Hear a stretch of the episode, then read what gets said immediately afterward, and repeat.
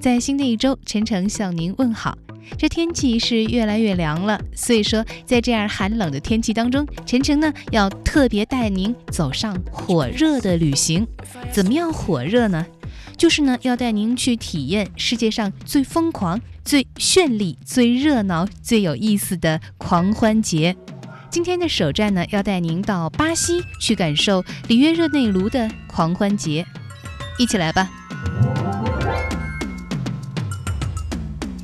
可以说呢，巴西的里约热内卢是一个向来以生活热情狂放著称的城市，这里仿佛是整个世界狂欢动力的原点，因此没有任何一个地方的狂欢节会比这里更加疯狂。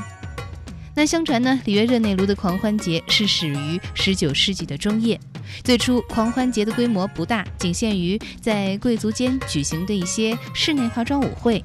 人们戴上从巴黎购买的面具，尽情的欢乐。直到一八五二年，葡萄牙人阿泽维多指挥的乐队走上街头，那人们呢就随着节奏明快的乐曲起舞了。不管是黑人还是白人，也不管是穷人还是富人，男女老少都跳起来。阿泽维多的这个行动获得了巨大的成功，成为了里约热内卢狂欢节发展史上的一个里程碑，标志着狂欢节成了大众的节日。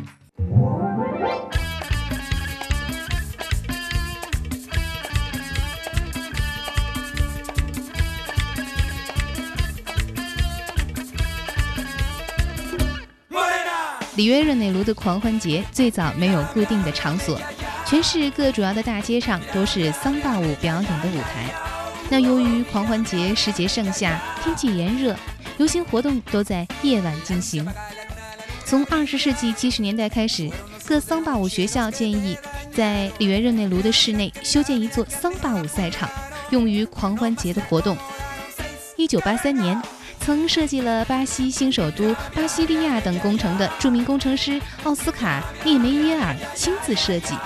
六万名建设者齐心协力，他们只用了短短的一百一十七天，就建成了一座能容纳数万名观众的桑巴舞赛场。从此啊，里约热内卢狂欢节就有了固定的场所。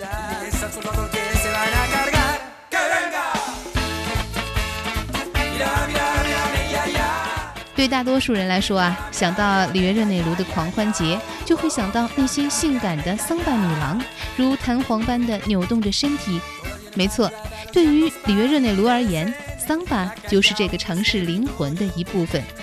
可以说，桑巴表演是里约热内卢狂欢节最重要的组成单元。而在整个狂欢节的期间，最让世界各地来的游客疯狂的，莫过于在八百米桑巴舞大街进行的桑巴花车表演。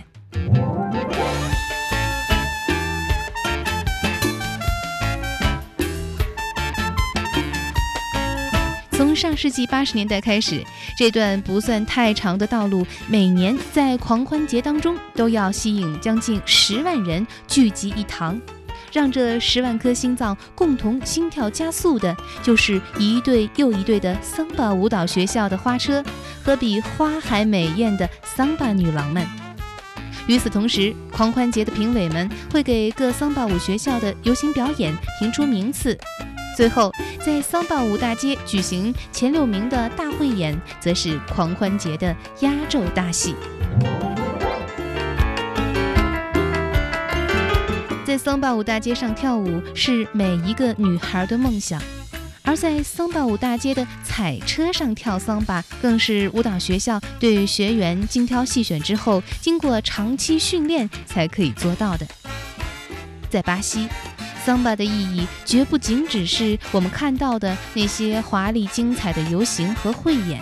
它饱含着巴西全国上下近十万名从事桑巴学校工作的人们的梦想和希望。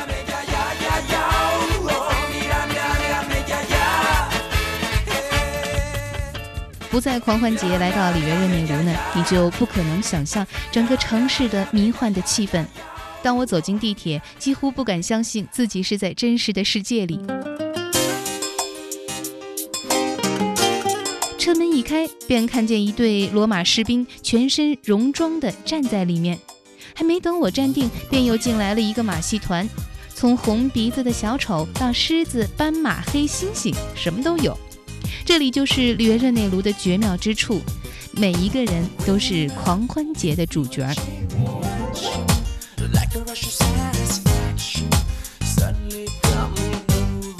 因为囊中羞涩的缘故，所以呢，我托朋友订的是最便宜的票子，